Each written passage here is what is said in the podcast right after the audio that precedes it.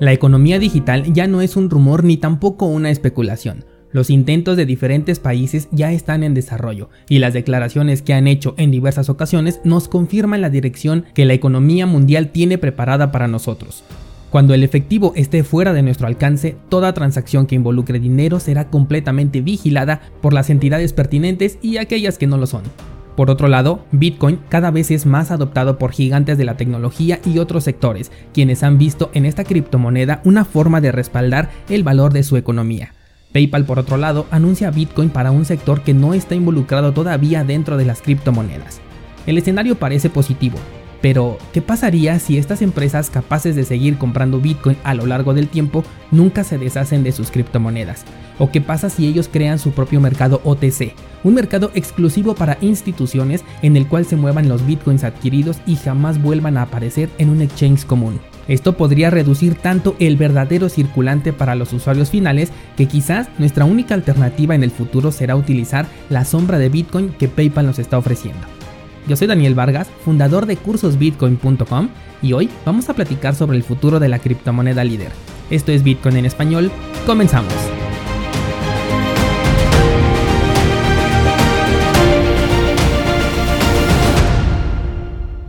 Bienvenido, hoy es lunes 26 de octubre de 2020. Hoy tengo preparado un, un, escenario completamente posible y del cual incluso podríamos hasta estar siendo partícipes sin darnos cuenta.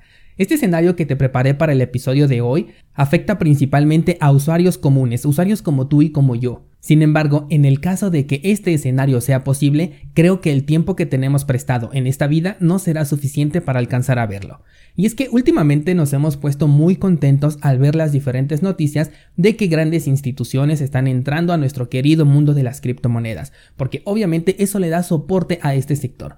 Pero no nos hemos puesto a pensar que Bitcoin realmente tiene un valor y una utilidad, tanto para nosotros como para ellos como instituciones gigantes. Por lo que algo muy interesante es ponernos a pensar en cuál sería el incentivo para esas instituciones para deshacerse de sus criptomonedas. Esto considerando que a ellos el dinero les sobra por millones. Estamos hablando de que ya no solamente Satoshi Nakamoto tendría un millón de bitcoins en su posesión y probablemente jamás sean movidos, sino que cada gigante de la industria que está haciendo una compra millonaria de bitcoins podría quedárselos por siempre, reduciendo de esta manera la cantidad de bitcoins a las que podemos tener acceso los usuarios comunes.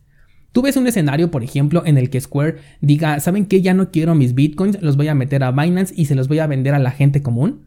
Sabemos perfectamente que estas empresas compran vía OTC. OTC significa fuera del mercado. Y es que llegan a acuerdos con grandes ballenas para poderles comprar una gran cantidad de Bitcoin.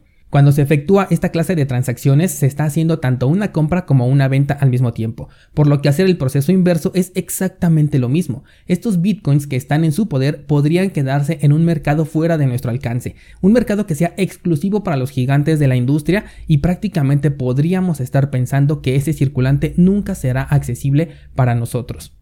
Dije al principio que probablemente no lleguemos a ver las consecuencias de este escenario que estamos planteando, porque es muy probable que la gran mayoría de nosotros dejemos este plano terrenal antes de que se mine el último Bitcoin, por lo que todavía vamos a tener la oportunidad de contar con los nuevos Bitcoins recientemente creados.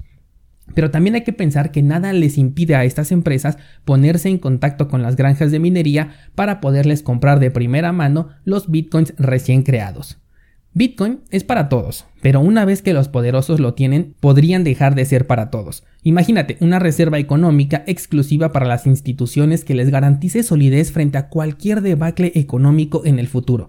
Eso podría ser Bitcoin para ellos, para Apple, para Google, para Square, para Twitter, para cualquier empresa que quiera comprar algo de criptomonedas. Bitcoin representa una reserva de valor. Es por ejemplo como cuando los gobiernos o incluso algunas empresas tienen oro almacenado en sus bóvedas. Ese oro representa el almacén de valor de su economía, pero en ningún momento vemos que pongan al alcance de las demás personas ese oro. En ningún momento vemos que quieran deshacerse de ello y se lo pongan a la venta a las personas comunes. Probablemente hacen transacciones entre ellos, entre mismos gobiernos o entre empresas gigantescas y esto es justamente lo que veo que podría ocurrir con los bitcoins que están comprando estas empresas millonarias. La herramienta que tendríamos para contrarrestar esto sería que los mineros dejaran de hacer su trabajo al igual que los nodos. Los mineros por un lado tienen que procesar las transacciones y los nodos se van a encargar de verificar que todo sea con base en las reglas del consenso. Pero estamos hablando de gigantes que pueden crear sus propias granjas de minería, operar sus propios nodos e incluso fabricar sus propios equipos de minería, dejándonos a todos nosotros OTC, o sea, dejándonos fuera del mercado. Los gobiernos han sido extremadamente claros en la postura que tienen con respecto a las criptomonedas, y me refiero a cuando hablan de regulaciones reales y no de andar diciendo que se usan para actividades ilegales. En México y en Rusia ya se ha dicho claramente que las criptomonedas solo deberían de ser utilizadas por personal altamente capacitado con experiencia en el manejo fuerte de capital. Esto quiere decir bancos y el mismo gobierno. Ya no estamos en una etapa en donde el gobierno desconoce las ventajas de Bitcoin. Ese juego de estar diciendo que no sirve, que es una moneda sin respaldo, sin valor, la verdad es que ya se acabó. Pueden seguir diciéndolo en público o en, la televisión, pero por detrás hasta el mismo Nicolás Maduro está holdeando Bitcoin, así que ya solamente son palabras para desincentivar a las personas a que lleguen a este mercado. El juego para ellos ahora ya es de acumulación y no de ataque. El juego ahora será de limitar el acceso a los usuarios comunes para que ellos puedan hacerse con la mayor cantidad. Y es un juego en donde estamos compitiendo contra gobiernos, bancos, gigantes de la industria centralizada, por lo que el resultado se ve bastante obvio en el futuro, al menos para los que apenas van a comenzar a tener criptomonedas, porque aquellos que ya las tenemos podríamos negarnos a entregarlas a ciertas instituciones y únicamente crear nuestra propia economía Bitcoin. Pero de eso hablaremos ahorita en un escenario ya más positivo. Ahora piensa, ¿qué tienen ellos para nosotros? ¿Qué es lo que nos pueden ofrecer? Lo de PayPal la semana pasada nos dio una excelente idea de lo que las regulaciones quieren, una falsa idea de que tienes Bitcoin, pero en primera pueda que ni siquiera lo sea porque no podemos eh, retirarlo ni siquiera comprobar que realmente está en la cadena de bloques, y en segunda sería un instrumento controlado, o sea que no tiene nada que ver con la invención que Satoshi Nakamoto propuso. Yo aquí lo que estoy viendo es que mientras los grandes se están haciendo con más bitcoins reales, a nosotros nos van a ir empujando con las plataformas centralizadas que ofrecen un bitcoin falso como el de PayPal a comprar este, eh, esta especie de derivado. Y Toro, por ejemplo, también trabaja de la misma manera. Ahí está entonces bien claro el cómo están dejando operar a las plataformas de aquí en adelante. Y hay que estar bien pendientes a la próxima plataforma que salga a decir que también ya está aceptando criptomonedas, porque hay que ver de qué forma lo va a aceptar. Si se va por el mismo camino, entonces estaríamos frente a una estrategia bien planteada desde atrás. Esto no es algo que se pueda lograr de la noche a la mañana y menos cuando la emisión de Bitcoin es descentralizada y controlada. Sin embargo, es un escenario que algún día podría convertirse en una realidad aunque la vida no nos alcance para verlo. Pasemos ahora al dinero digital. Con la llegada de esta nueva economía es extremadamente sencillo que pongan bloqueos de compras en criptomonedas en los canales de entrada como del tipo Bitso, Coinbase, Binance, es como una especie de cepo en la que solamente podrías comprar cierta cantidad de bitcoins al año. A la par, curiosamente, podría ser más flexible comprar dentro de PayPal o de eToro o cualquiera de las nuevas empresas que se unan a este juego. Con ellas sí podrías comprar más Bitcoin porque estarías nuevamente en su juego, en un sistema económico que está controlado en el que solamente estás moviendo números en una pantalla y no tienes idea realmente de si tienes Bitcoins, si los estás moviendo en la cadena de bloques o si simplemente se están eh, actualizando números en diferentes aplicaciones. Creo que estamos en la última etapa para poder acumular Bitcoin con herramientas de fácil acceso. Me refiero a los canales de entrada, Bitso, Coinbase, etc. Creo que estamos en la etapa final antes de que esta libertad no sea cortada y no es ficción descentralizados de Argentina, escríbanme por favor en los comentarios cuánto Bitcoin pueden comprar ustedes en Bitso el día de hoy. Pueden comprar ustedes la cantidad que quieran o tienen un límite que está eh, predispuesto en sus tarjetas que no les permite hacer esta conversión de manera libre. De esta manera vamos a ver si es ficción lo que estoy pensando o es algo que solo falta que lo implementen. El viernes te platicaba que mi objetivo principal es la acumulación de Bitcoin. Y es que si llegamos a esta distopía, primero todo Bitcoin que compres será controlado, al menos cuando lo hagas por medios más centralizados. Ya sabemos que tenemos otras alternativas, pero vamos a enfocarnos en la forma más sencilla de adquirir Bitcoins, que es acudir a nuestro exchange canal de entrada, darle comprar y listo, traspasarlos a nuestra cartera. Esa es la manera más sencilla porque después pueda que esta actividad sea limitada como bien dijimos hace un momento. Además, como una vez que tienes Bitcoin no se sabe si lo vas a gastar, lo vas a utilizar de manera nativa, ya no se van a esperar a que tú lo vendas para poderte cobrar el impuesto correspondiente. O sea, sí te lo van a cobrar porque no le van a perder en ningún momento cuando cambies nuevamente de criptomonedas a fiat, pero ya también van a querer cobrarte un impuesto por el simple hecho de comprar. Vas a estar pagando un plus cada vez que compres por medio de exchanges centralizados. Este plus se lo van a poner a ellos, no va a ser directamente hacia ti, pero como ya habíamos hablado de este caso, los exchanges tienen que trasladarle esto a sus usuarios, ya sea a través de comisiones más altas cuando quieras hacer intercambios o simplemente de un impuesto agregado por el simple hecho de comprar Bitcoin con ellos, que de hecho esto ya existe, si tú compras por ejemplo en Coinbase, compras 50 dólares, el equivalente que recibes en Bitcoin no es 50 dólares, pueden ser 48, 45, porque ya estás eh, percibiendo un impuesto, pero esto se va para la plataforma que te está vendiendo los Bitcoins. Este impuesto simplemente lo incrementarían porque ahora tendrían que cubrir el impuesto que pondría el gobierno. Esto lo harían porque están previniendo que si tú no sacas esos bitcoins otra vez a dinero fiat, por lo menos tú ya pagaste un, impuesto, ya pagaste como que tu derecho de tener criptomonedas y además estás en el registro. Ya existe un histórico de esa compra con la cual después Hacienda puede llegar y cuestionarte, decirte tal fecha tú compraste tanta cantidad de criptomonedas o demuéstrame que las tienes o bien págame el impuesto correspondiente. ¿Podría este ser el fin de Bitcoin al menos para nosotros, los usuarios comunes? Hey, antes de continuar con el tema de hoy, quiero invitarte a cursosbitcoin.com, la plataforma que te lleva de la mano en tu camino a la descentralización, donde cuentas con más de 200 clases en video, análisis mensuales de criptomonedas y el lugar donde comparto cada semana mis análisis personales bien detallados con objetivos de compra y de venta. Entra a cursosbitcoin.com diagonal 0 y da el primer paso a la descentralización, tomando el curso gratuito Bitcoin desde cero. Ahora sí, continuamos con el podcast. La verdad es que lo veo muy difícil. Vamos a dejar de lado el escenario pesimista y hablemos ahora del gran poder que hemos adquirido desde que conocemos Bitcoin.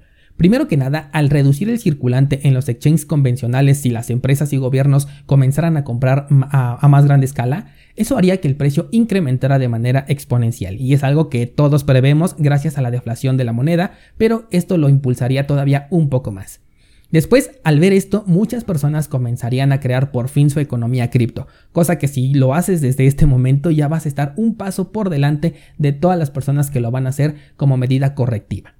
Estas medidas van a impulsar que los servicios descentralizados tengan un mayor apogeo que los centralizados. Vamos a ver una eh, decadencia de los servicios descentralizados y vamos a ver cómo poco a poco plataformas mejores que las que tenemos hoy en día como Uniswap van a crecer en número de usuarios. Aunque esto tampoco nos va a librar del peligro, porque recuerda que nuestros contrincantes tienen una maquinita que imprime dinero a placer con el cual pueden llegar a estos exchanges si lo quieren y comprar la cantidad que ellos quieran o que disponga el exchange.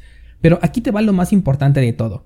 El valor de Bitcoin, más allá de su tecnología, su descentralización, su límite de emisión, en estos casos puntuales e hipotéticos de los que estamos hablando, está en su white paper. Estoy hablando de que ahora cualquiera es capaz de crear un nuevo Bitcoin y ponerlo en circulación, con nuevas reglas de consenso, con emisión controlada, que para volver a acumular en su totalidad tendría que pasar el tiempo que nosotros dictemos. Si estipulamos que Bitcoin 2 va a terminar de minarse hasta dentro de 75 años, pues así será. No habrá nada que se pueda hacer para poder cambiarlo más allá de un consenso, por supuesto. Sí, podría ser que Bitcoin se quedara en las manos incorrectas, pero el conocimiento ya está en nuestras manos. De hecho, en lugar de hacer eso, yo digo, ¿por qué las empresas no están creando su propia moneda digital deflacionaria válida únicamente entre un grupo de gigantes exclusivo de la tecnología, tomando en cuenta las bases que tiene Bitcoin? Ellos podrían crear esto y tener una, una reserva económica exclusiva. Si nosotros podemos hacerlo, por supuesto que ellos también pueden. Esta es nuestra super arma secreta y podemos hacerla resistente a los equipos dedicados para que no existan granjas de minería, podemos ajustar la dificultad de tal forma que sin importar tu infraestructura no puedas acceder a una mayor cantidad de criptomonedas que una persona que tiene una computadora aprendida en su casa. Ya tenemos ese poder en nuestras manos y nadie nos lo puede quitar. Si no fuera así, ¿de dónde crees que han salido más de 5.000 criptomonedas que ahorita están en el mercado? Bitcoin en términos de evolución apenas es el primer intento que hacemos funcional de una nueva economía, y por decir hacemos me refiero a la humanidad. Y mira la revolución que ha provocado nuestro primer intento. Ahora pregúntate qué podemos provocar con nuestra versión 2.0 de Bitcoin. ¿Qué opinas descentralizado? ¿Demasiado apocalíptico el escenario que he planteado o tal vez algo realista? Esta idea cambia algo en tu postura sobre vender bitcoins en el futuro ahora que llegue a su nuevo máximo histórico o mantienes el mismo plan de vender tus criptomonedas que tenías antes de escuchar este episodio. Y es que imagínate que después del nuevo máximo de bitcoin donde todos vamos a querer vender nuestras criptomonedas o una parte de ellas, lleguen los bancos y nos den un golpe, comiencen a comprar todo lo que nosotros vamos a querer vender porque vamos a querer obtener ganancias y después salga la nueva economía digital. ¡Pum! Bloqueos en las casas de cambio centralizadas y tú ya vendiste los bitcoins que tenías porque bitcoin estaba en un precio exorbitante que no podías desaprovechar. Pero ahora para volver a, acumular esa cantidad de bitcoin que tenías ya vas a tener que ocupar otros métodos porque la nueva economía digital ahora te limita en la cantidad que puedes comprar al mismo tiempo o al menos por año. Esto hablando únicamente del método más sencillo para comprar bitcoins. No quiero dar ninguna idea, ¿verdad? Por supuesto, pero es mejor pensar que si ya se me ocurrió a mí, seguro que ya lo tienen considerado también las grandes empresas y sobre todo los gobiernos. Finalmente, cualquier escenario planteado nos lleva siempre a la misma conclusión. Bitcoin mañana será mucho más valioso de lo que es hoy, no importa si es por las buenas o por las malas.